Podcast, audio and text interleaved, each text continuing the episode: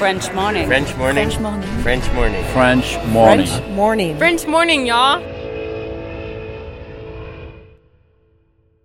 Cet épisode de French Expat vous est présenté par petitpoussinny.com. Crèche et maternelle bilingue français-anglais, elles accueillent vos enfants de 0 à 5 ans entre 8h et 18h dans leurs établissements de West Harlem, Brooklyn et du Lower Upper East Side. Appelez dès aujourd'hui le 212 663 7777 et dites French Expat afin d'obtenir une réduction de 500 dollars valable sur toute inscription de 6 mois ou plus avant le 31 mai 2024. Une belle manière de commencer l'année. Merci à Petit Poussin pour son soutien. Maintenant, place à l'épisode.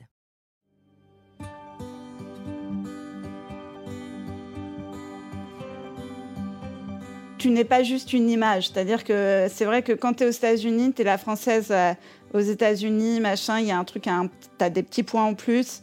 Même par rapport à, tu vois, quand tu es aux États-Unis, par rapport à tes potes restés en France, ils sont là, ouah, la meuf est à New York et tout. Et en fait, quand tu, quand tu reviens en France, tu as un peu l'impression de perdre tous ces statuts et tu as un peu l'impression d'être une merde, en fait. Enfin, moi, c'est ce qui m'est arrivé. Mais maintenant, je me rends compte qu'à Paris ou à New York, en fait, je suis la même personne. Et en fait, je suis assez, forte justement pour être entre les deux, pour être euh, my own person, enfin ma propre personne. Et, et voilà, il faut avoir confiance. Et c'est pas euh, où tu es qui fait ce que tu es. Je trouve, euh, enfin, je trouve que j'apprends la simplicité dans l'humour avec lui et avec les Américains en fait, parce que c'est pareil que pour le cinéma. J'ai l'impression qu'en France, on, cherche toujours à, faire la blague la plus intelligente, euh, la plus smart et tout, la plus subtile, alors qu'en vrai, euh, il faut juste être drôle, quoi. Donc j'apprends un peu ça en ce moment. Voilà, c'est un peu mon apprentissage à arrêter de vouloir être euh, la plus intelligente et essayer d'être la plus drôle, quoi. Mais bon, ce que je veux, c'est que quand même, c'est que un, les gens me comprennent, ça apparemment maintenant ça va, et que deux, ils, ne pensent pas que je vais faire un AVC sur scène, qu'ils soient pas trop euh, inquiets pour moi. Non, mais il y a un truc comme ça en fait. Hein, c'est qu'il que euh, faut que les gens, faut pas que les gens se disent. Euh, là, je vois, il y a des gens qui me font des réflexions, genre ah c'est très courageux de faire du stand-up en anglais. J'ai pas envie que ce soit ce qu'on dit. J'ai envie de dire ah c'est très drôle ce que tu fais en anglais quoi. Donc voilà quoi.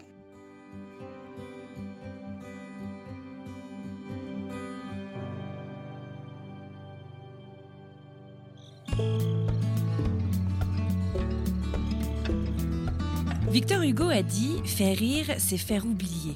Quel bienfaiteur sur la terre qu'un distributeur d'oubli. Une affirmation plutôt profonde, vous croyez pas? Cette semaine, je suis ravie de vous présenter Julie Albertine, une humoriste stand-upeuse française au parcours aussi divertissant que captivant. Le stand-up, vous le savez certainement, c'est cet art de faire rire sur scène qui est né dans les comédie clubs américains et qui a trouvé un écho en France grâce à des artistes talentueux comme Julie. Si notre French expat du jour est aujourd'hui une humoriste accomplie, bah, son chemin vers la scène comique a été tout sauf conventionnel. Au début des années 2000, fraîchement diplômée, Julie prit son envol pour New York pour y devenir au pair, tout en se formant à son autre passion, et son autre métier accessoirement, l'écriture de scénarios. Après un retour en France et une carrière plutôt prometteuse dans le domaine, la pandémie mondiale a provoqué un revirement inattendu dans sa vie et l'appel du stand-up et du micro se fait de plus en plus pressant. À cette époque-là, le stand-up est en plein essor, mais la compétition est féroce et l'art de l'écriture humoristique est un défi constant. Julie, jonglant entre son métier de scénariste et sa passion pour le stand-up, a l'impression parfois d'être un peu dépassée. Et c'est justement à ce moment précis qu'elle fait un choix courageux. Et si elle retournait à New York pour insuffler une nouvelle énergie à sa carrière et trouver l'inspiration nécessaire tout en suivant des cours au mythique et célébrissime Cellar Comedy Club dans un monde où les frontières s'effacent de plus en plus, Julie Albertine, vous allez le voir, nous inspire à poursuivre nos rêves, à explorer nos passions et à être fiers de là où on est arrivé. À travers son parcours unique, elle nous rappelle que la vie est une aventure et que nous sommes bien les seuls à en définir les limites. Je suis Anne-Fleur Andrely, bienvenue dans French Expat, un podcast de French Morning. Bon voyage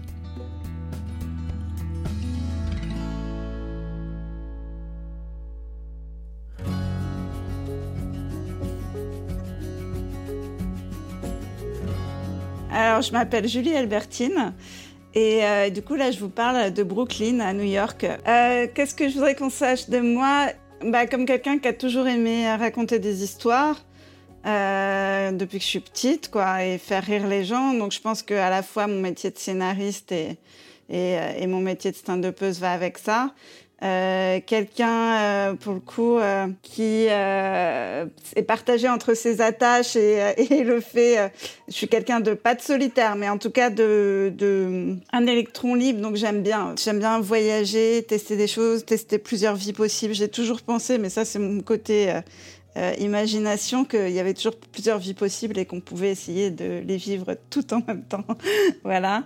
Euh, voilà. Après, euh, voilà, bah, je, je, fais du stand-up, j'écris des histoires. Et voilà quoi. Et je suis française. je suis bien, bien française. Alors, bah, génial. Je suis super contente de pouvoir euh, échanger avec toi. Bienvenue dans, dans French Expat. Moi, j'aimerais bien qu'on revienne un tout petit peu en arrière. Tu dis du coup que quand tu étais, enfin quand étais enfant et peut-être encore maintenant, tu, t'es dit en fait qu'il n'y avait pas besoin de, choisir euh, une trajectoire euh, unique et qu'on pouvait euh, vivre plein de vies à la fois. tu rêvais de faire quoi en fait quand tu étais petite? Tu rêvais de voyager? Tu rêvais déjà de raconter des histoires? Je, rêvais déjà de raconter des histoires. Ouais, ouais. j'ai J'écrivais, j'avais une petite machine à écrire.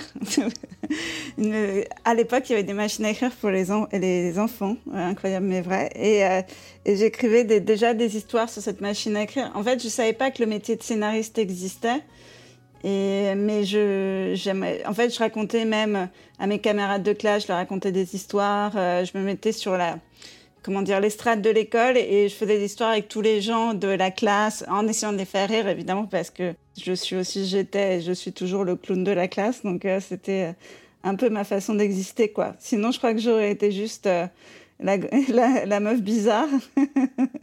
Mais avec l'humour, heureusement, je suis devenue la meuf drôle, quoi. Ce qui est un peu différent.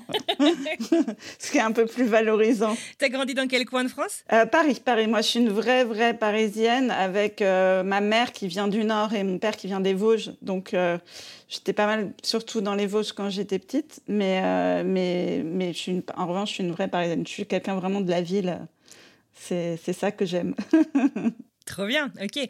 Alors, euh, j'ai cru lire quelque part que, euh, donc euh, voilà, cet attrait pour les histoires et pour faire rire t'a amené à faire des études de cinéma que tu n'as pas fait que à Paris. C'est pas ta première expérience à New York en fait.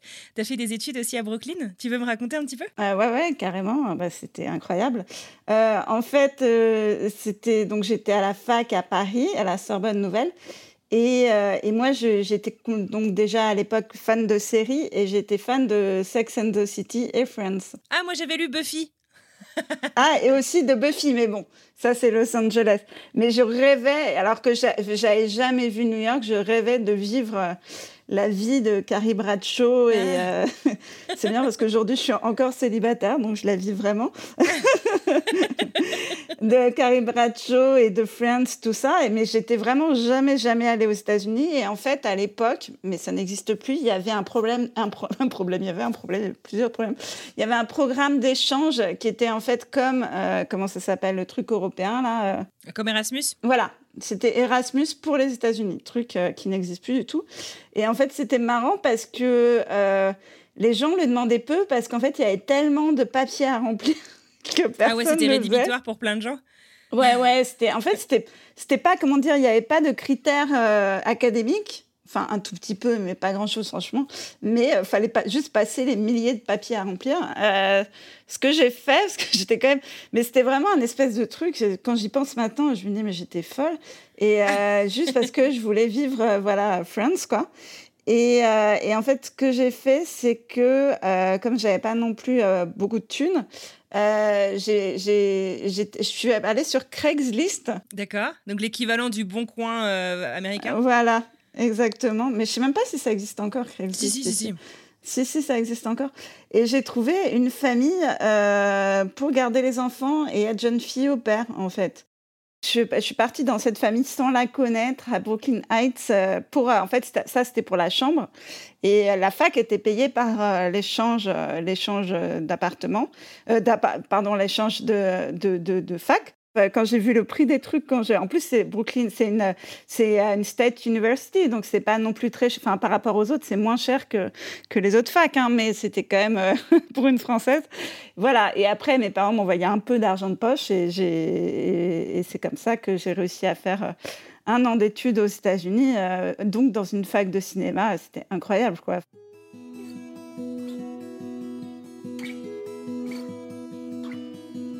En fait, ça a été pour honnêtement, moi, ça m'a changé la vie, hein, parce que euh, en gros, ça, faisait, j'étais à 5 6 années, enfin ouais, 5 années d'études en France de cinéma. Donc, quand tu es à la fac euh, euh, de cinéma en France, c'est vraiment genre Godard, machin. Et toi, je, me rappelle, les profs, ils nous faisaient des discours du genre, alors, qui est-ce qui veut être réalisateur? Tu vois, tout le monde levait la main. Et eux, ils étaient là, genre, ah bah personne va, y arriver en fait. C'était vraiment le discours de la fac ah en ouais, France. Hyper machin. pessimiste. Donc un truc hyper pessimiste, un truc hyper euh, où tu es sous le poids de tous ces grands réalisateurs que tu ne seras jamais. Et en plus, tu fais que regarder des films. Parce que moi, j'ai trouvé super, ça m'a fait une éducation, mais tu fais que regarder des films, tu fais rien et tout. C'est vraiment. Euh, t'es sous le poids d'un truc, quoi. Et en fait, d'avoir de, fait cette fac aux États-Unis, où en gros, le discours, c'est dur, mais on va vous apprendre comment faire, et qui a un complètement autre discours. Et aussi d'être tout, avec euh, tous ces élèves américains qui, qui faisaient des courts-métrages et tout. Et moi, au début, j'étais là, mais c'est nul ce qu'ils font et tout. Et, et en fait, au bout d'un moment, j'ai compris, c'est qu'en fait, ils font, ils font, et genre, quelquefois, c'est nul et tout, mais en fait, à force de le faire, et en fait, ça m'a déstabilisé, euh, dé, enlever un poids sur les épaules. Et en fait, c'est vraiment le moment où j'ai commencé à écrire, alors que j'avais pas écrit un seul mot de scénario avant, quoi. Et en fait, ça m'a complètement, euh, tout d'un coup, j'étais là, euh, bah ouais, en fait, enfin, tu vois, pourquoi? Et c'est vrai qu'en fait, pour être un bon scénariste ou un bon n'importe quoi, en fait, faut commencer quelque part, le faire mal, et après, pendant dix ans, tu te prends des... et t'apprends, et, euh, et au bout d'un moment, t'es un peu meilleur.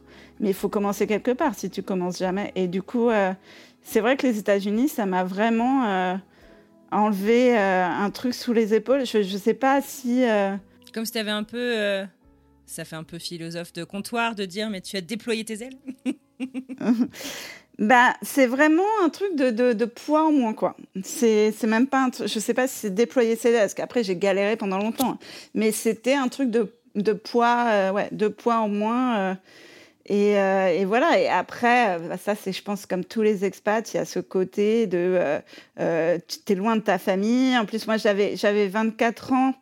Donc, tu as un truc de. Tu, tu, en fait, tu comprends que tu, tu es une personne et que tu peux exister sans ta famille et sans tes amis et que c'est quelque chose de possible. Donc, c'est, moi, ça m'a mm, appris beaucoup, quoi. Je me suis. Enfin surtout à cet âge-là, je pense qu'on sort de beaucoup de trucs avec sa famille, on a tous nos casseroles et tout ça. Et en fait, de se sentir tout d'un coup euh, un peu éloigné de ça et, euh, et, et, que voilà, on est là, on survit. en fait, on est toujours soi-même. On est un peu différent hein, quand même, hein, mais on est toujours quand même euh, cette personne. Enfin, voilà. Et ça m'a. Ouais, je, je, dis toujours, hein, moi, sans cette année à l'étranger, je ne sais pas ce que je serais devenue. C'est vraiment, j'aurais pris un, j'aurais pris un chemin différent, je pense. Et euh, donc, je, ouais, moi, je conseille toujours aux gamins euh, de partir un an où que ce soit. Mais que, ça nous fait paraître un peu vieille de les appeler gamins, mais quand même. bah, moi, j'assume, hein, je suis vieille. Hein, donc, euh. mais t'as quel âge, Julie? Ah, j'aime pas le dire, mais j'ai j'ai 40 et quelques. Ah ouais, bon, on a presque le même âge. Mais tu te souviens de, du premier truc que tu avais écrit, justement? Parce que tu dis, tu t'es mise à écrire pendant cette année. tu te souviens de ce que c'était? Bah, C'était, oui, ah, alors attends, le tout premier, c'était euh, donc c'était à New York, c'était parce que je prenais des cours d'écriture. Hein. donc euh, donc j'ai écrit un court métrage. Et euh, je crois que c'était, si je me trompe pas, c'était un court métrage avec deux personnes qui, qui avaient une date. Et en fait, les deux se rendaient compte que ni l'un ni l'autre ne comptait payer. Et c'était une espèce de bataille de qui va payer l'addition avec un peu des insinuations un peu féministes ou pas pour essayer de faire payer l'addition. Voilà, je crois que c'était ça le court métrage. Tu dis, tu prenais des cours d'écriture, tu parlais anglais du coup avant de partir? Enfin, tu parlais anglais correctement parce que écrire dans une langue qui n'est pas la nôtre, ouais, c'est dur quoi. ah là là, mais moi, j'ai, euh, au euh. début, franchement, ça a été super dur au début hein, parce que moi, j'étais vraiment la mauvaise élève en anglais. Hein. J'étais euh, pas bonne, j'étais mauvaise élève en tout, mais je veux dire, j'étais vraiment la, française typique qui parle pas bien français et tout, français, anglais. et quand je suis arrivée, mais j'en ai pleuré quoi. C'est-à-dire que les gens ne me comprenaient même pas quand j'allais acheter à manger quoi Donc il y avait ce truc-là où franchement, une fois, je me souviens dans un taxi, j'habitais Henry Street, donc il y a un H aspiré, et je, donc je disais Henry, Street. Henry Street. Et le mec ne me comprenait pas. Et c'était à l'époque, il n'y avait pas de portable et tout. Donc, je ne savais pas, comment lui montrer. Et je me rappelle, j'allais pleurer, quoi. Enfin, c'était parce que les mecs ne me comprenaient pas. Après, bon, ça, donc ça, j'ai quand même assez vite appris euh, la base. Mais après, ça a été, en fait, ce qui était frustrant pour quelqu'un qui, qui, moi, aime faire des blagues et tout, c'est qu'en fait, j'avais un niveau de conversation qui était très bas. Et j'avais toujours envie de dire aux gens, mais je suis pas si bête, quoi. Parce qu'en gros, toutes les conversations, c'était genre il est gentil, il est méchant, euh, ça, faut pas faire ça, euh, c'est beau, ah c'est un peu beau, ah c'est pas très, c'est un peu plus beau. en fait, j'avais vraiment très peu de mots de vocabulaire et je me disais toujours mais les gens doivent penser que je suis bête quoi, parce que j'arrive pas. Donc ça, après ça a été un autre step que j'ai passé, c'est le moment où j'ai réussi à développer ma pensée à l'oral quoi. C'était moins dur à l'écrit qu'à l'oral quand même, parce qu'il euh, y a un truc de prononciation. De... À l'écrit, tu peux réfléchir euh, aux mots. Euh, à l'oral, il faut, faut, que ça sorte tout seul. Quoi. Donc,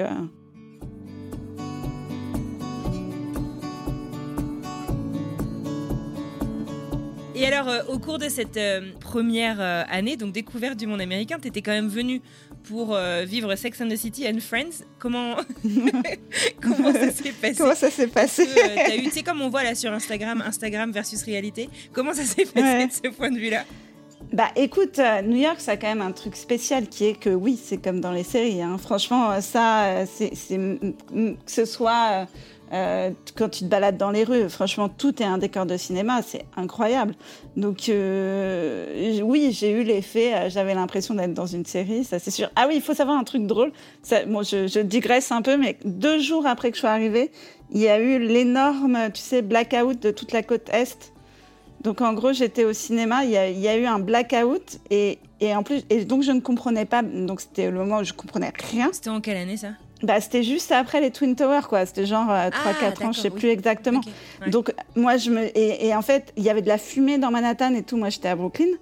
Et en fait, je me disais, bon, bah, il y a, un, y a un, truc, quoi, qui se passe. Il y a, un, comment dire, un attentat ou quoi. Donc, j'étais hyper flippée.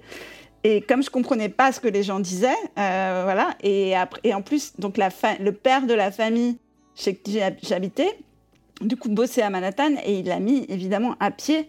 Il a mis euh, genre, euh, je sais pas, 5 heures à revenir. Et le problème, c'est que. Euh, et je me, disais, mais heureusement que moi, je suis pas allée à Manhattan parce que donc on n'avait pas les portables et tout ça.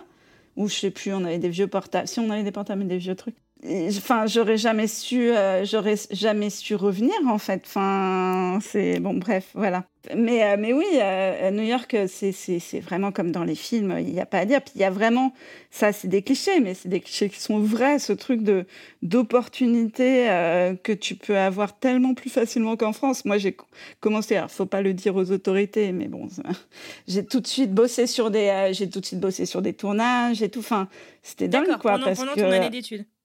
Ouais, en tant que technicienne, tu vois, mais c'était et, en fait, il te donne ta chance euh, hyper facilement. Après, d'avoir bossé sur des tournages, j'ai vu qu'il virait les gens aussi très, très facilement. À la moindre erreur, tu te faisais virer. Mais, euh, mais voilà, après, moi, j'étais un peu genre, j'ai fait des conneries, mais comme j'étais un peu la French euh, machin sur les tournages, je les faisais marrer. Je disais talkie-walkie au lieu de walkie-talkie, ça, ça, les, ça les rendait ouf. Mais bon, voilà, donc il y avait ça.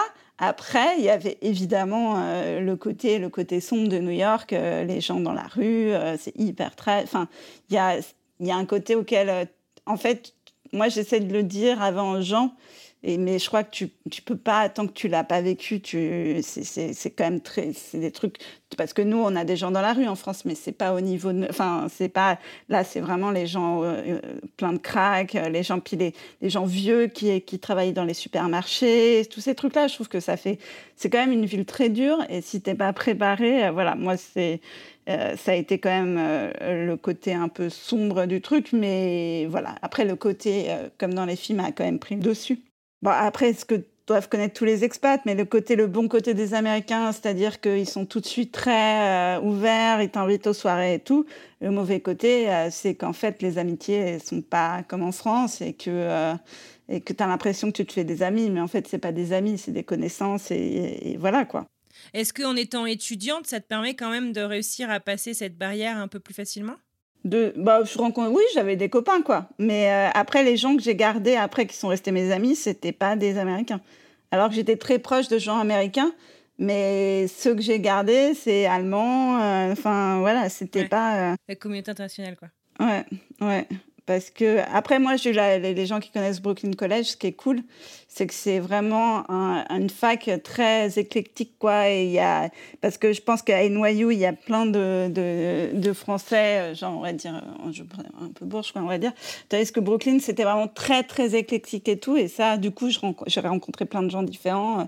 C'était chouette, quoi. J'étais, pour le coup, j'étais vraiment pas. Il y avait un ou deux Français, mais c'était vraiment pas entre Français. Enfin, c'était assez, assez chouette, quoi.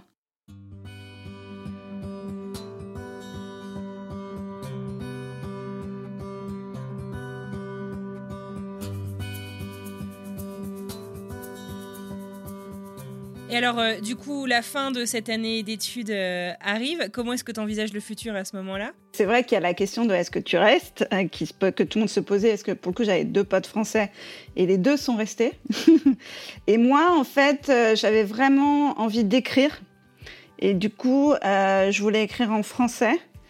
Et aussi, il y avait un truc, c'est que ça paraissait tellement compliqué tout ce qu'il fallait faire pour avoir un visa que moi, à un moment, j'ai eu un. Tu vois, parce qu'on a envisagé la question aussi, comme tu as fait une. Bon, les gens doivent savoir, mais quand tu as fait une, année d'études, tu as des trucs pour rester, quoi. Tu peux un peu plus. Euh, mais. Euh, mais moi, en fait, ça me paraissait tellement compliqué de prendre un avocat, machin. Et j'avais pas envie, je me suis j'ai pas envie de rester dans un pays qui veut pas de moi. Euh, enfin, ça me faisait chier. Et puis aussi, il y a aussi ce truc de la conversation des amis et tout qui me manquait beaucoup. En vrai, vraiment, ça, c'est un truc qui me manquait de ne pas avoir de conversation avec les gens. Euh.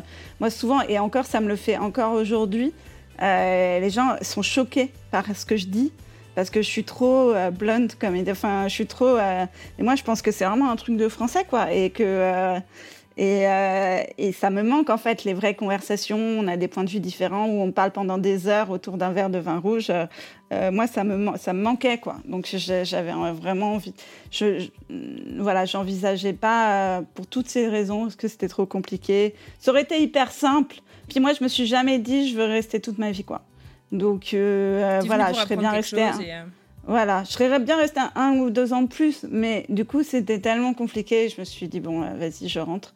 Euh, voilà. Après, le retour a été du coup un peu difficile parce que bon, c'est vrai que les choses sont plus difficiles en France. Euh, j'ai essayé de bosser sur des tournages en France. Direct quand je suis arrivée, ça n'a pas du tout marché parce que ah c'était pas du tout la même chose. Bah, c'est en France, c'est tout un truc. Faut connaître machin, faut machin, non, non, non. Et moi, ça m'a saoulée. Je suis allée sur des tournages. En plus, j'ai vu que les alors qu'on me faisait chier parce que je connaissais pas machin, machin. Moi, j'étais assistante caméra, je m'occupais des optiques et tout ça. Et je voyais les gens traiter les optiques comme de la merde. Et je ah bah, franchement, si c'est ça. Enfin, donc euh, voilà, donc ça m'a saoulée. Euh, et, donc j'ai un peu galéré et tout ça. Mais c'est comme ça que j'ai commencé à écrire parce que je me suis dit, bon, je vais pas me. Euh, je vais pas, mais, enfin, comment dire, me fatiguer à essayer voilà, à trouver un poste dans un truc qui n'est pas vraiment ma passion, je vais, en fait, je vais commencer à écrire. Après, j'ai galéré encore des années et des années, mais au moins, je faisais euh, ce que je voulais. Quoi.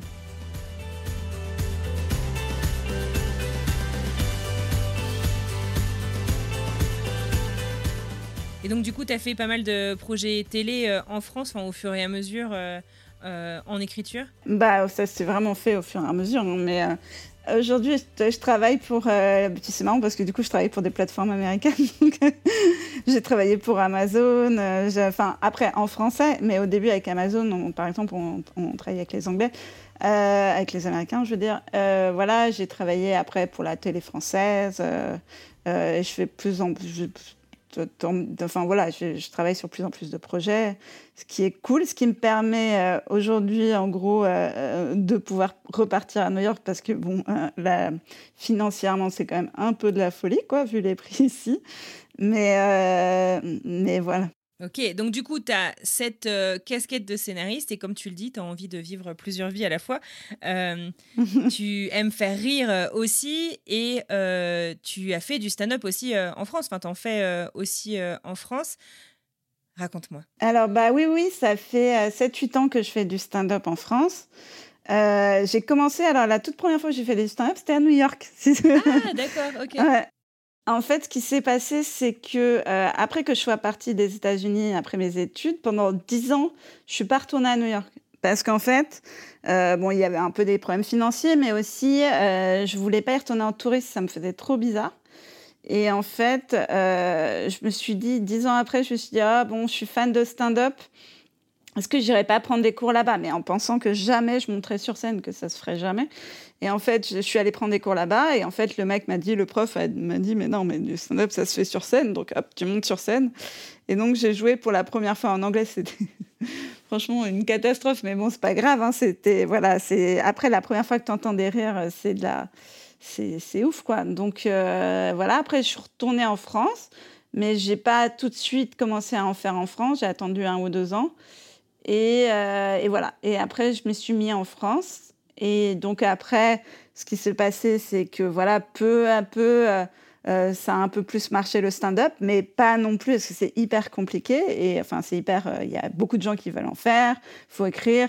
Et le truc, c'est que moi, comme je suis scénariste à côté, les deux jobs, c'est quand même. Au bout d'un moment, ça devient compliqué parce que en vrai, euh, voilà, c'est très prenant mon métier de scénariste, mais le stand-up, c'est aussi ma passion. Et de conjuguer les deux, c'est, devenu vraiment très compliqué. Et donc, en fait, je suis arrivée à un point où j'étais un espèce de burn-out, où, où, du coup, j'avais l'impression de rien faire bien. Et que pour faire du stand-up, fallait que, pour réussir dans le stand-up, fallait que je, je m'y dédie et qu'en fait, je voulais pas non plus euh, arrêter d'être euh, scénariste et tout. Donc, la solution à ce problème a été de me barrer à New York en me disant, euh, je sais pas, dans un truc, en fait, c'est pas que j'ai tellement plus le temps, mais dans un truc en me disant il euh, faut que je change quelque chose dans l'équation quoi. Il y a un truc euh, il faut que je donne une nouvelle impulsion euh, puis alors dans le stand-up il y a un truc où il faut tout le temps que tu écrives des nouveautés il faut tout le temps et j'avais plus cette impulsion là en France je restais sur mes choses anciennes et donc j'avais envie d'avoir d'écrire des nouvelles choses et tout ça et du coup je me suis dit bon je vais me barrer trois mois à New York je vais prendre des cours de stand-up et je vais voir ce qui se passe quoi ce que je suis en train de faire. Et alors, euh, tu prends des cours de stand-up dans un. Euh, on appelle ça quoi? Un café stand-up? Je sais pas comment on appelle ça en anglais. C'est un comedy club. Un comedy club, merci. Qui est assez prestigieux, enfin qui est super connu. Tu veux nous, raconter un petit peu Alors, c'est le Comédie Cellar qui est en effet euh, mythique. Et en fait, ce qui s'est passé, c'est que pendant, la, pendant le Covid, comme on avait du temps chez soi et tout, j'ai vu que le Comédie Cellar faisait des cours en ligne. Et du coup, j'ai suivi pendant le Covid les cours en ligne avec euh, Rick Chrome, qui est le prof, qui est un, vieux, euh, vraiment de la vieille du stand-up. Moi, j'adore. C'est un mec à 60 et quelques qui fait du stand-up depuis toujours. Enfin, voilà, c'est vraiment pur new-yorkais. Et du coup, j'ai commencé à prendre des leçons avec lui en, en, visio. Et en fait, c'est vrai que j'avais toujours un peu dans la tête de, de, venir prendre des cours en vrai au Comédie Cellar. Euh, voilà. Donc, euh, et en plus, donc, heureusement, j'avais pris ces cours en visio parce qu'au moment où je me dis je vais le faire, évidemment tous les cours, parce que les cours sont complets euh, six mois à l'avance, euh, si ce n'est plus. Donc là, bah, je lui ai envoyé un petit mail en disant oui, je veux venir en France. Euh, je, je, suis, c'est un peu qui me souvenait de moi, quoi, de dire, je, je peux, enfin, de, de, faire la, la, carte de la française. Et du coup, il m'a, il m'a. Il t'a trouvé une place. Il m'a trouvé une place.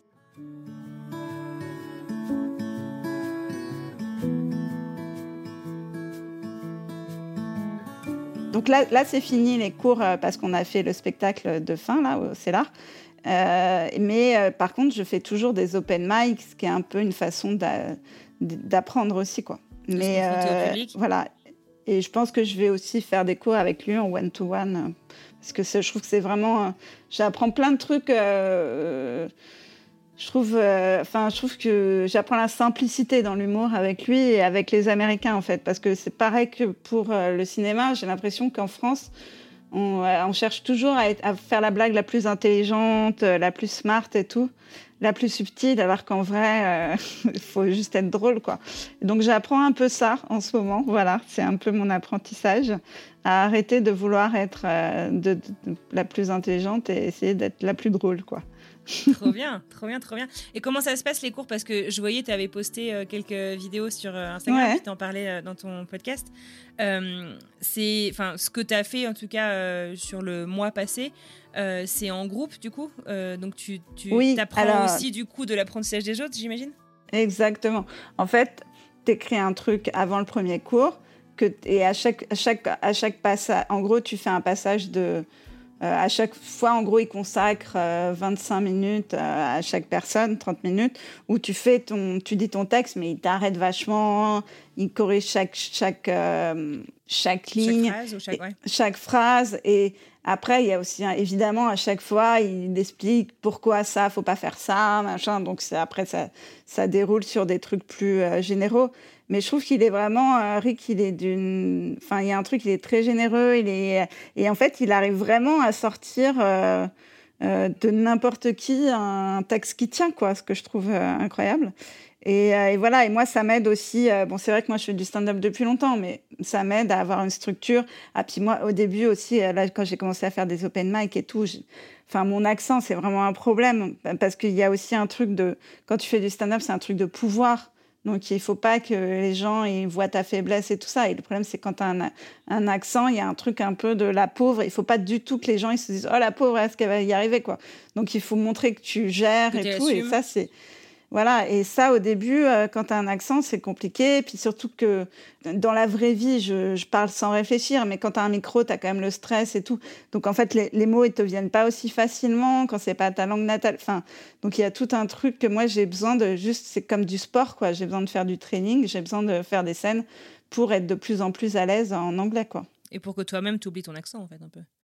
Voilà, que j'aurai de toute façon. Hein, donc il y a un moment. Oui, oui c'est ça, mais il y a un moment où tu penses peut-être plus euh, aussi, quoi. Mais bon, ce que je veux, c'est que quand même, c'est que un, les gens me comprennent, ça apparemment maintenant ça va, et que deux, ils ne pensent pas que je vais faire un AVC sur scène, qu'ils soient pas trop euh, pour moi.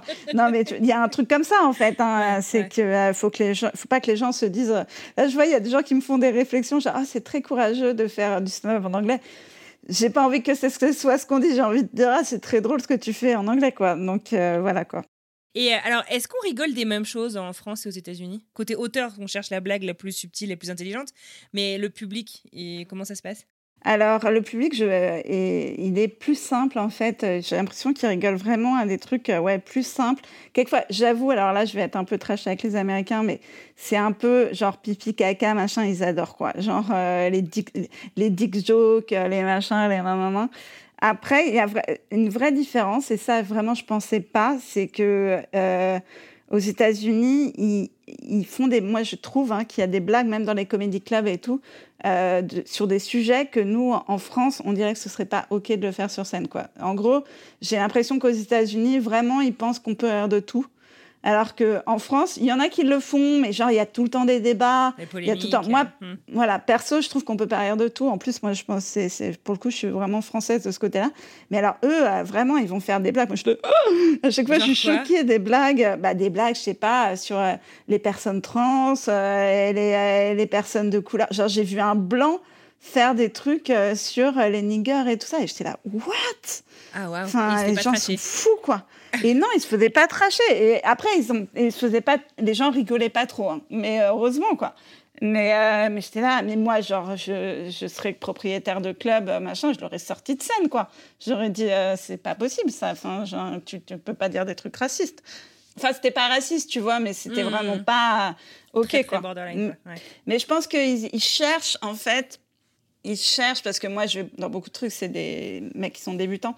En fait, ils adorent l'humour borderline, ils pensent que c'est ça, machin, et du coup, ils cherchent euh, à faire ça. Mais je veux dire, c'est tellement compliqué l'amour, l'amour l'humour borderline. Et c'est, enfin, je veux dire, il faut vraiment être. Euh, alors, ici, tous Louis C.K., quoi, mais genre, euh, enfin, franchement, Louis C.K., bon, si on met de côté toutes les affaires et tout, je veux dire, ça fait 20 ans qu'il fait du stand-up. Enfin, c'est pas comme c'est pas pas comme ça que tu fais euh, de l'amour la... putain je vais pas y arriver je vais dire tout l'amour l'humour borderline quoi. Et, et, ça je trouve que bizarrement tu vois c'est pas un truc auquel je m'attendais. J'ai l'impression que les les américains sont plus euh, euh, enfin ils sont moins choqués quoi. Mmh. à ah part ça. Ah, surprenant. Mais ouais ouais. Ça c'était vrai j'ai trouvé ça vraiment surprenant mais mais euh, oui, ah, et après, bon, après, on a, tu sais aussi, le stand-up, c'est américain. Hein. donc les Français, nous, en fait, on a appris le stand-up. En gros, le stand-up, c'est devenu connu en France euh, quand Netflix est arrivé en France. Hein. Donc moi, je, moi, je, je connaissais d'avant, mais je veux dire, le grand public, genre la meuf n'est pas du grand public. C'est juste que j'étais fan de Seinfeld et tout ça, voilà. C'est pas. Mais je veux dire, le, le grand, par le, vraiment l'explosion du stand-up en France, c'est Netflix. C'est-à-dire que c'est que les Français ont pu commencer à avoir des spectacles de stand-up en fait. Mais le stand-up, c'est par nature américain. Donc la, les, les, jokes, les, les punchlines, tout ça, c'est américain. Donc nous en France, en fait, ce qu'on fait, c'est américain. Enfin, tu vois. Après, c'est codes américains, quoi. Ce qui est beaucoup plus dur, c'est dans l'écriture. C'est que nous, en France, comme on a moins de mots et tout ça, tu sais, euh, une punchline, c'est dire le mot exact au bon moment, la formulation qui va faire machin et tout. Et en fait, ça, c'est beaucoup plus facile en anglais. Parce que y a, comme il y a plus de mots, c'est plus facile de trouver le mot exact et tout. C'est plus court aussi. Tu sais, tu arrives plus ah vite à la punchline. Il y a moins de mots au sens où tu veux dire, parce qu'il y a des mots qu'on doit traduire par 12 euh, mots euh, en français. Voilà, c'est ça. Et c'est même pas une question de traduction, parce que quand tu écris en français, tu écris directement en français. Mais c'est plus dur d'arriver directement à la punchline, c'est plus dur d'avoir le mot exact. Il y a plus de mots marrants en anglais. Il y a, y a un truc, franchement, euh, moi je trouve que les Français, on a du respect. Et honnêtement, aussi, ça, c'est un truc que je dis tout le temps. Je trouve que le niveau en France aujourd'hui, on n'a vraiment pas à rougir de, du niveau général parce que nous, le truc, c'est qu'en France, on voit que les meilleurs en stand-up. Mais franchement, euh, tu vas même dans les gros comédie clubs euh, comme le Cellar et tout, on n'a pas à rougir. Hein. Enfin, franchement, euh, le niveau.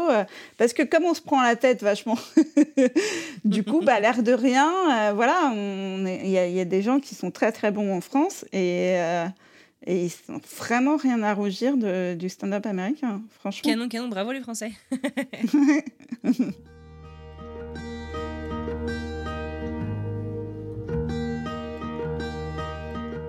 Donc du coup là, tu fait euh, un mois de cours, c'est ça? C'est quoi? C'était tous les jours? Euh, C'était c'était une fois par semaine pendant cinq semaines. D'accord. Plus, euh, voilà, plus à la fin le, pestacle.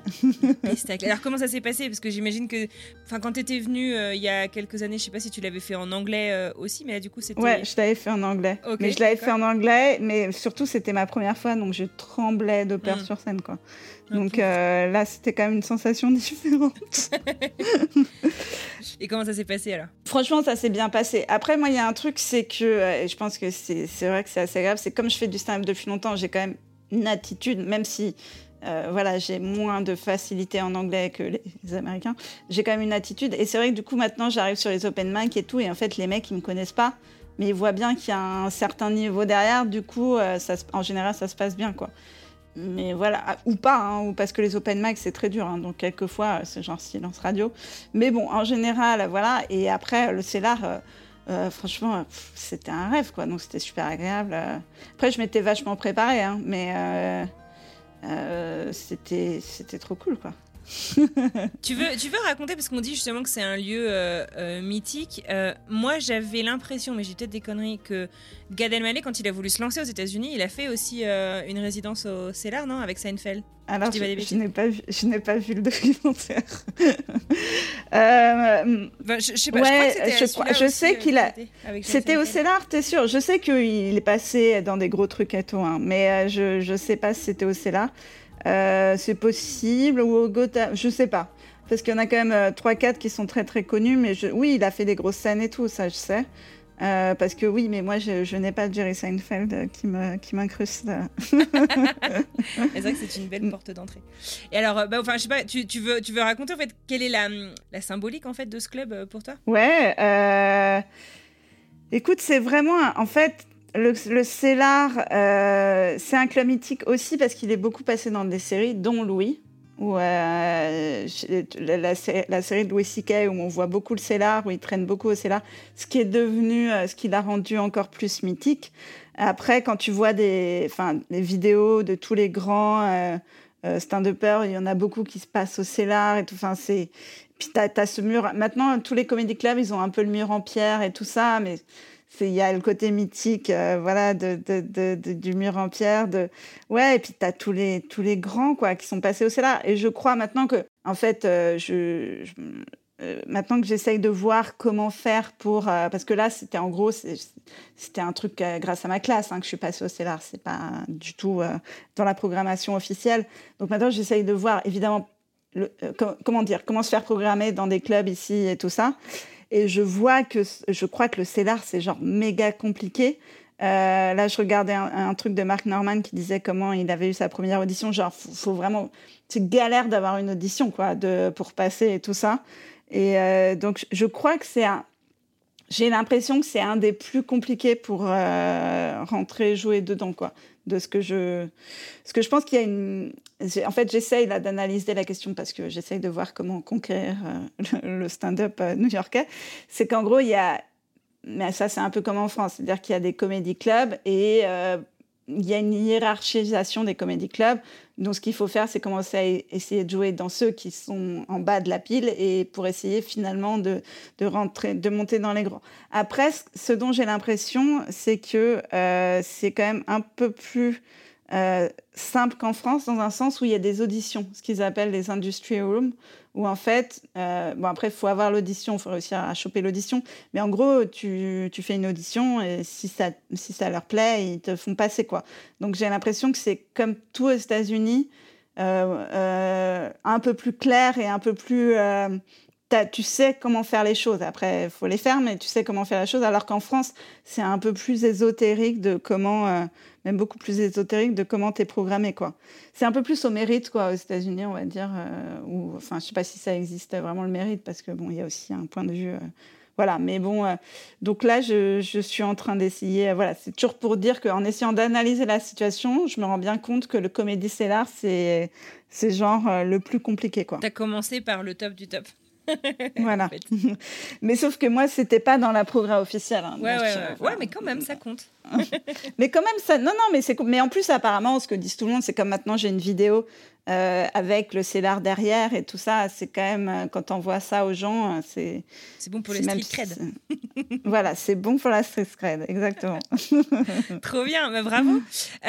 du coup, là, il te reste encore quelques mois avant un bon mois et demi Ouais, un peu moins de... Voilà, c'est ça, un peu moins, un peu moins de deux mois, ouais. ok, et alors, donc...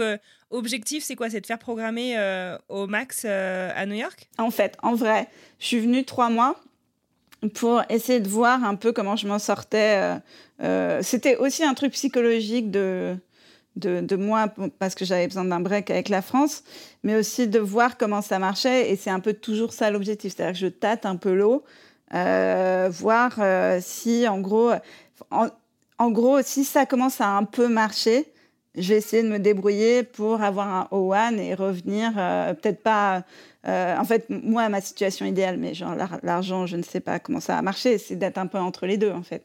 Euh, mais pour ça, parce qu'en gros, là, comme euh, très clairement, je suis sur un visa touristique, euh, ce qui est pas très grave pour le stand-up parce que d'ici à ce que je sois payée, franchement, je peux attendre. Donc, c'est pas très grave pour l'instant parce que franchement, euh, c'est pour être payé, faut, faut, c'est, quand même pas tout de suite, quoi.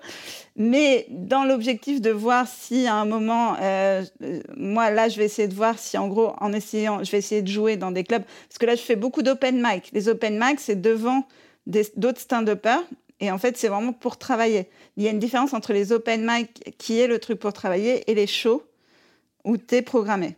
D'accord. Et après, dans les shows, tu as des hiérarchisations. Et mais là, par exemple, y a, je me suis déjà fait programmer, des gens m'ont demandé pour un ou deux shows, des gens qui m'ont vu dans, les, dans l'open mic. Trop mais en gros, là, je vais, je vais essayer de contacter, en gros, maintenant, avec ma vidéo que j'ai du CELAR, je vais essayer de contacter les comédie clubs et voir si je peux jouer. Et je vais essayer, en gros, voilà, de voir, de tâter le terrain, de voir si ça vaut le coup d'essayer de demander un O1 et de, d'essayer, euh, voilà, d'un peu plus. Euh, euh, parce que comme je suis scénariste, je peux me permettre de, de travailler un peu d'où je veux. Mhm. Voilà. Donc, de voir si ça, c'est possible. Mais si tu veux, si je me galère, si j'arrive à rien et tout, euh, je veux dire, c'est pas la peine de, de, me faire toutes les démarches pour avoir un mm. one. Euh, tu vois, je reviendrai que euh, comme ça en touriste. voilà. Mm-hmm. Donc, c'est un peu, voilà, pour établir si j'essaye d'avoir un one, ce qui est normalement, vu que je suis scénariste, que j'ai fait des choses qu'on qu un peu pignon sur rue et tout, ça devrait. Enfin, je pense que c'est possible, quoi le euh, O1, pour ceux qui ne connaissent pas, c'est euh, le visa pour euh, Exceptional Abilities. c'est pour les artistes qui, ont recours. voilà, donc si vous n'avez pas de bah, En fait, c'est pas mal parce que tu n'as pas. En fait, la, différence avec le visa de travail, c'est que tu n'as pas besoin d'avoir de promesse de travail. D'employeur, ouais. En gros. D'employeur.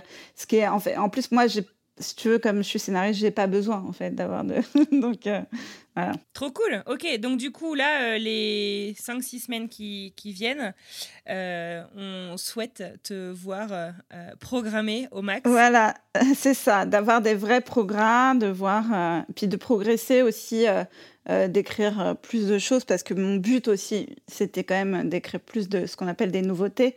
Donc, de voir si d'être à New York et, ça, et ça, libère hein, des choses créativement. Euh, c'est vrai. Euh, ça de pas oui, tu sais c'est après moi j'ai pas mal d'amis ici, mais quand même tu as un truc où tu es, tout seul quoi. Es, euh, donc tu es beaucoup dans ta tête et tu te balades. Moi j'adore me balader dans New York là, il commence à faire beau et tout. Enfin et oui c'est créativement c'est sûr quoi. Puis moi je trouve que c'est quand même je trouve qu'il y a un truc quand même les Américains ils sont plus dans le travail ils croient plus au travail et les open mic, pour ça, je trouve ça assez. Euh, euh, moi, ça me, ça m'encourage à écrire parce que voilà, c'est ce truc dont on parlait au début, c'est-à-dire que pour eux, tu n'es pas un génie tout de suite. Il faut que tu travailles, que tu écrives, t'écrives. Le génie n'existe pas, en gros, pour les Américains, contrairement aux Français. Donc, c'est un truc de, voilà, on écrit tous ensemble et tout. Et moi, ça m'encourage, parce que moi, je suis une, je me suis toujours considérée comme une tâcheronne, que ce soit au cinéma ou euh, dans l'humour. C'est-à-dire que moi, je, pas, euh, ça, ça me vient pas comme ça les choses. Je travaille beaucoup, des heures, euh, ça me prend du temps. Et, du coup, d'être avec d'autres gens qui considèrent que c'est pas de la merde d'être comme ça, que ça, moi, ça, ça m'encourage à écrire.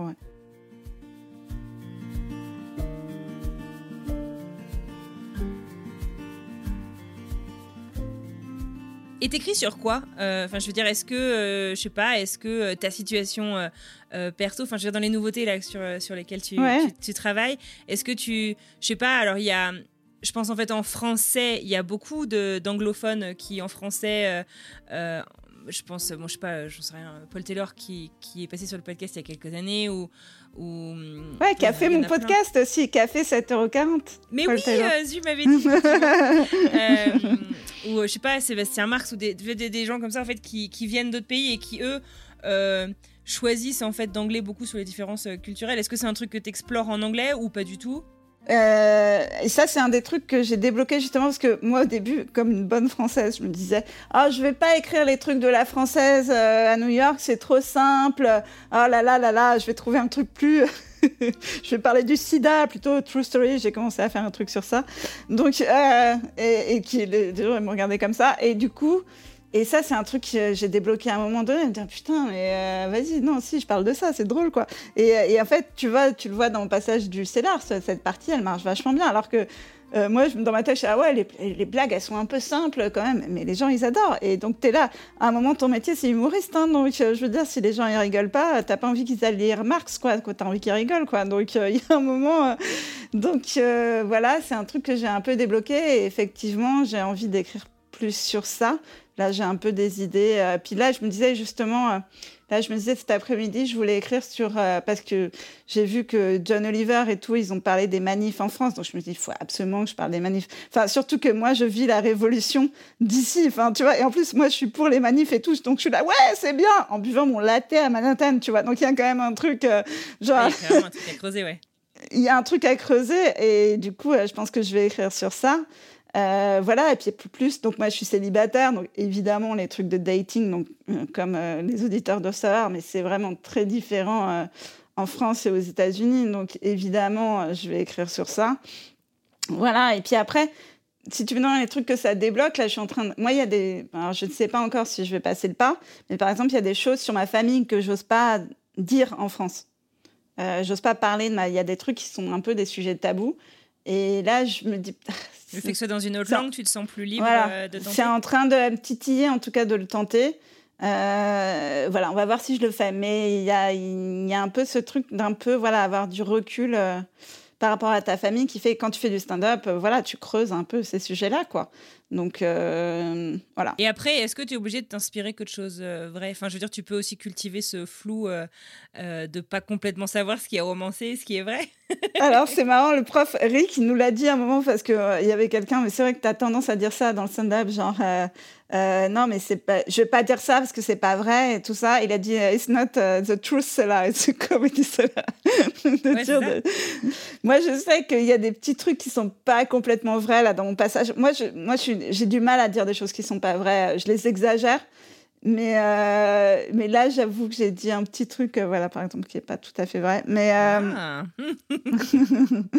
mais c'est marrant, ouais, ouais. C'est... Alors, normalement, alors, moi, c'est vraiment là. Après, Eric, il a une autre idée du stand-up. Pour moi, tu es quand même censé dire des trucs vrais et qui sont exagérés et tout ça, mais pas complètement. Moi, ça me fait chier des gens qui mentent complètement. Euh, ça me... D'accord.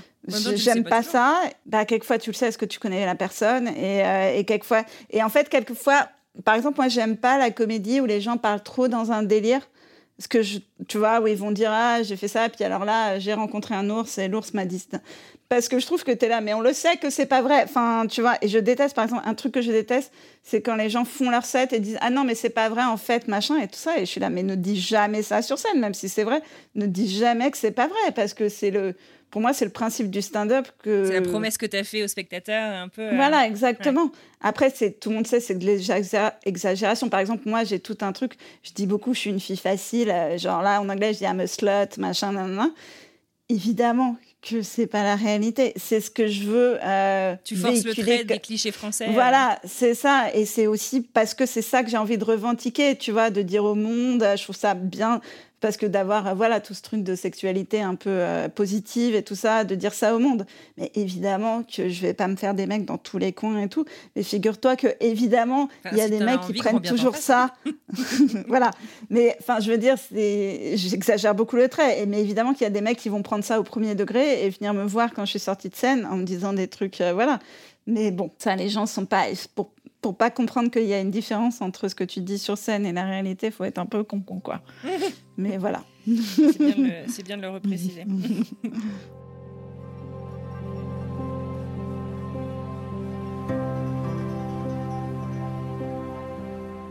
Question que j'aime bien euh, poser. Je sais pas, est-ce qu'il y a un petit conseil que tu pourrais euh, chuchoter euh, à l'oreille de la Julie de. Alors, je sais pas si c'est celle d'il y a euh, 15-20 ans euh, qui débarquait pour la première fois aux US euh, ou qui décidait de rentrer en France d'ailleurs Ouais. euh, ou il y a quelques mois. Enfin, je sais pas, tu vois, est-ce qu'il y a un conseil, un truc que tu savais qui t'a aidé ou à l'inverse, si tu l'avais su, peut-être que tu aurais agi différemment, je sais pas, dont nos auditeurs et auditrices pourraient bénéficier? Je crois que ce serait de dire euh, tu es toujours la même personne que tu sois en France ou aux États-Unis. Et il faut faire confiance en cette personne et, de comment dire et que tu n'es pas juste une image. C'est-à-dire que c'est vrai que quand tu es aux États-Unis, tu es la française euh, aux États-Unis, machin, il y a un truc, tu as des petits points en plus. Même par rapport à, tu vois, quand tu es aux États-Unis, par rapport à tes potes restés en France, sont là, ouah, la meuf est à New York et tout. Et en fait, quand tu, quand tu reviens en France, tu as un peu l'impression de perdre tous ces statuts et tu as un peu l'impression d'être une merde, en fait. Enfin, moi, c'est ce qui m'est arrivé. Mais en fait, maintenant, je me rends compte qu'à Paris ou à New York, en fait, je suis la même personne et en fait, je suis assez, forte justement pour être entre les deux, pour être euh, my own person, enfin, ma propre personne. Et, et voilà, il faut avoir confiance et c'est pas euh, où tu es qui fait ce que tu es. Et euh, après, évidemment, tu prends des choses de, de partout où tu es, mais, mais cette personne, en fait, je trouve qu'il y a un, un ah, ça y est, j'ai le syndrome Jean-Claude Van Damme, il faudrait en parler un jour. Moi, j'ai le syndrome, tu sais que j'ai la, j'ai un accent, euh, depuis que je suis partie il y a 20 ans, j'ai un accent, un très fond d'accent en- américain quand je parle français et les gens le remarquent. C'est ouf. Alors que, non, mais c'est pour ça, moi, jamais plus je, euh, je, je, je, je me fous de la gueule des gens qui ont le syndrome Jean-Claude Van Damme. Moi, quand je suis revenue, il y a 20 ans, je, ne- genre vraiment, il y avait plein de mots dont je me rappelais pas. hein. C'est ouf, quoi. Ouais.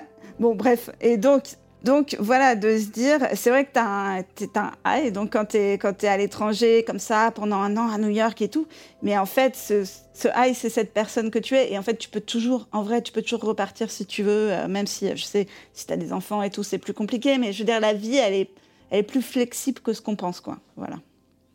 Et tu n'es pas, euh, voilà, tu n'es pas forcé de, te laisser enfermer euh, dans une vie ou dans une autre. Parce que tu seras toujours la même personne. voilà. Je sais pas, c'était très compliqué comme réponse. Merci beaucoup. Écoute, on te souhaite en tout cas plein de succès, de continuer euh, euh, à développer. Je me le souhaite à euh, moi-même. Bah ouais, de, de continuer à développer tout ce que tu as envie de, de développer. Si tu es encore aux États-Unis quand cet épisode sortira, ou en tout cas en France, si tu as un site sur lequel on peut retrouver en tout cas où est-ce qu'on peut aller te voir et t'écouter, puisque tu as plusieurs podcasts, enfin 7,40€ Ouais. qui est fini. Euh, mais on va sûrement faire une saison 2. Hein. Vas-y, bah, raconte-nous un petit peu. Parce que moi, je, connais Nullipar et 7,40€. Raconte un peu. 7,40€, c'est un podcast où, avec euh, mon copain Joseph Roussin, on lit 50 nuances degrés pour vous éviter de le faire. Voilà. Et c'est produit par ZU. Et pour vous faire gagner 7,40€. voilà, parce que c'est le prix du bouquin. Donc, comme ça, vous avez... donc on, lit ça, on lit 50 nuances degrés évidemment en faisant des commentaires. Et, tout le long, on a invité des copains et tout ça euh, qui font du stand-up et tout. Franchement, on est, moi, je trouve ça assez cool. Euh, enfin, voilà, ça, ça, au moins, vous pouvez lire 50 nuances degrés sans être complètement plombé, quoi. Donc, euh, voilà. Je sais pas si c'est obligatoire de lire 50 nuances degrés, mais bon. voilà, ça, c'est 7,40 Donc, oui, c'est produit par ZU. Et un autre podcast que je fais qui est produit par Zus s'appelle Nullipar et euh, c'est toutes les activités que tu peux faire quand tu n'as pas d'enfant. Voilà. C'est comme les guides de, des gens qui font, euh, tu sais, tout, tout, ce que tu peux faire avec des enfants. Là, c'est 100.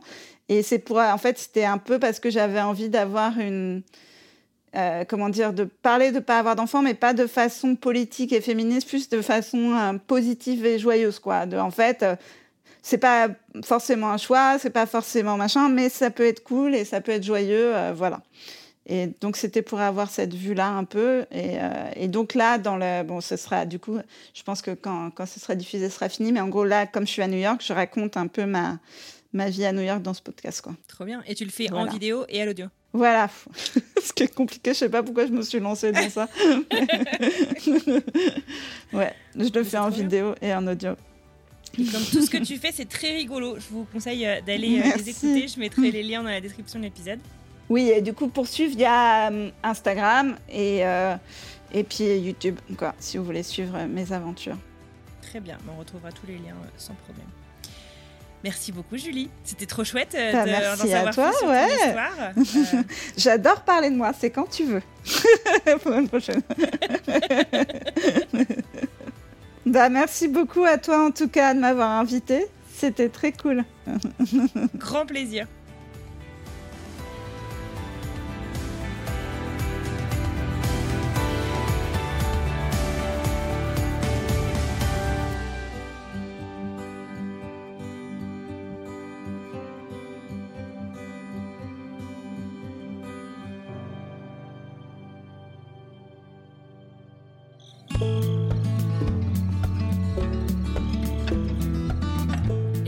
C'est terminé pour aujourd'hui. Je vous adresse un immense merci. Merci de nous avoir écoutés. Merci d'avoir suivi cet épisode et l'histoire de Julie jusqu'au bout. J'adresse bien entendu un grand merci à Julie Albertine elle-même pour le temps qu'elle m'a accordé. Si vous souhaitez en savoir un peu plus sur ses spectacles, etc., je vous mets son site et ses réseaux sociaux dans les notes de cet épisode. Si cet épisode vous a plu, vous le savez absolument par cœur, n'hésitez pas à en parler autour de vous, sur les réseaux sociaux, dans la vraie vie, sur Internet à peu près partout où vous le voulez, ça compte énormément. Tradition oblige, je vous propose désormais que nous écoutions un petit extrait pour savoir un peu de quoi nous allons parler la semaine prochaine.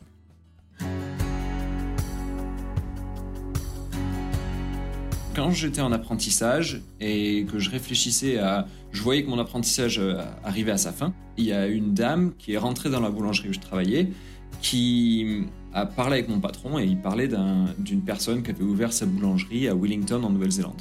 Et donc j'ai entendu la, conversation et j'ai pris le numéro de cette dame, je l'ai appelée, elle m'a donné le contact de cette personne en Nouvelle-Zélande.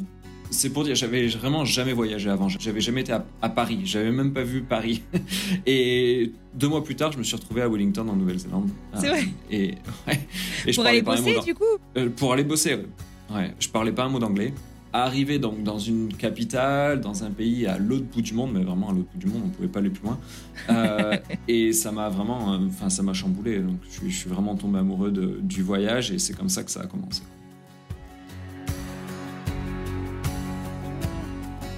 Je suis arrivé à San Francisco et je sais pas pourquoi, mais toute ma vie, jusqu'à présent, j'étais en train de me dire où est-ce que je vais après, quel, est ma mon prochain pays de, que je vais où je vais aller visiter. Et quand je suis arrivé à San Francisco, je suis, ça m'a chamboulé. je me suis dit, ah, c'est vraiment ici et ça va, être ça va être ma maison. Je le savais au bout de 15 jours. C'est dingue, je suis arrivé chez moi quoi. Ah ouais, c'était bizarre. Je sais pas pourquoi, c'était l'ambiance, euh, l'esprit entrepreneurial que j'ai ressenti de suite. Il y a un parc qui s'appelle Dolores Park où, les gens ils, se posent le, le samedi après-midi et enfin je me rappelle les conversations, les gens, ils étaient toujours en train, qu'est-ce que tu fais, quel genre de business tu vas commencer? Enfin, c'était vraiment, c'est motivant. Quoi. Je me ressentais bien ici, quoi. Ouais. Et, et donc ça, ça, ça m'a beaucoup plu. Et au bout de 15 jours, je me suis dit, je, je partirai jamais. Et ben, 15 ans plus tard, je suis toujours là. C'est dingue.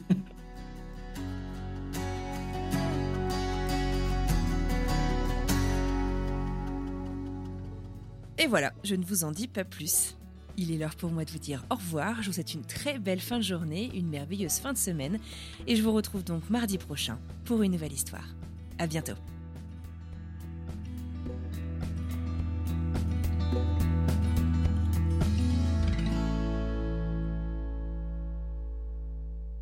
que ça soit quelques mois ou quelques années, on s'en fout. Quoi. Tu vois, c'est du moment qu'il y a une histoire, on est partant. Tu as de la visite?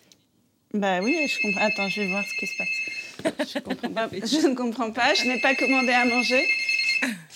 Je sais pas qui c'est. Ah. Yes? Yeah?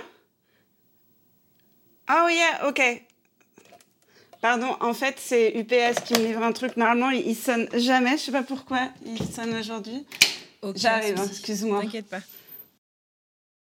Génial. Contre euh, ma chambre. juste à tes cheveux qui se mettent sur ton micro un petit peu. Juste Alors, attends, je vais, je vais les attacher comme ça. Je suis relou, excuse-moi. ah non, mais t'as raison. Euh, tu verrais, Zu, il m'engueule tout le temps. Je suis la pire avec le micro, donc il faut me dire. Hein. Parce que je fais vraiment toujours des bruits de micro. Euh, voilà. Vas-y, bois un coup. je sens que tu l'essayes depuis tout à l'heure. Putain, j'entends, j'entends Zou euh, parce que lui, il m'engueule à chaque fois que je mange ou que je bois. Mais, euh, mais ouais. Euh, du comédie là ouais, ouais, je le fais, je le fais sur le dating et tout. Et ça, c'est. Sur le micro. Ah putain. Ça, c'est un, des, c'est un des trucs qui, que, justement.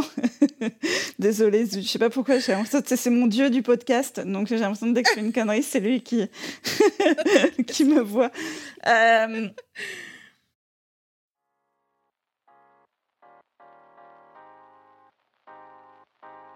Vous venez d'écouter un podcast réalisé par moi-même, Anne-Fleur Andrely, mixé et habillé par Alice Krief et produit par French Morning.